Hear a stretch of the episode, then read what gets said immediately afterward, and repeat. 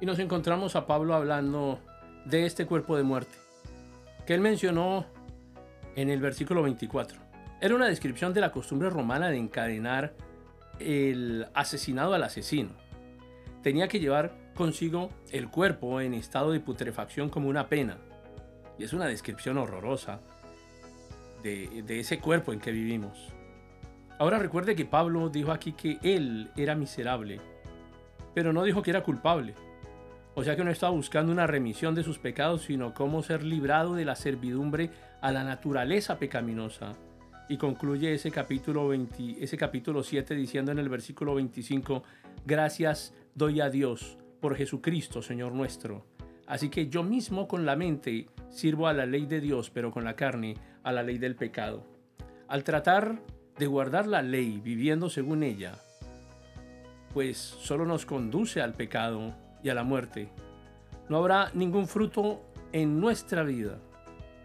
El versículo 25 es la respuesta a la llamada de socorro del versículo 24. Dios ha provisto la liberación y esto señala el camino al capítulo 8 de esta epístola a los romanos, donde la liberación se presenta con todos sus detalles.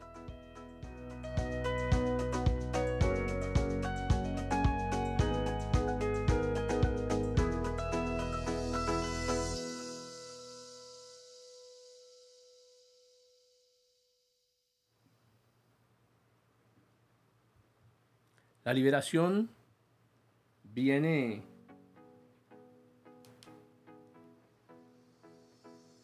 viene mediante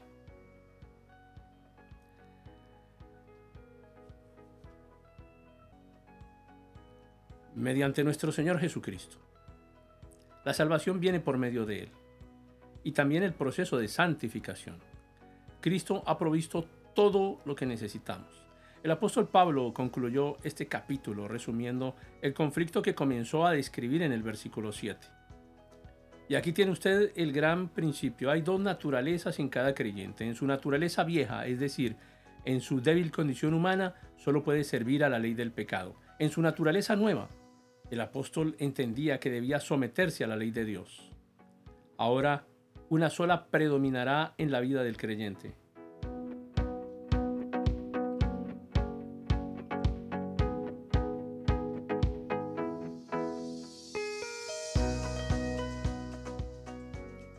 Por eso lo invito ahora a confiar en Cristo como su Salvador y a iniciar una vida exitosa, no en sus propias fuerzas, sino en el poder del Espíritu de Dios.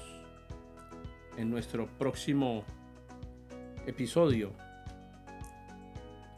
uno de los más asombrosos capítulos, pasajes escritos por el apóstol Pablo, el capítulo 8 de los Romanos. La relación con el Espíritu Santo.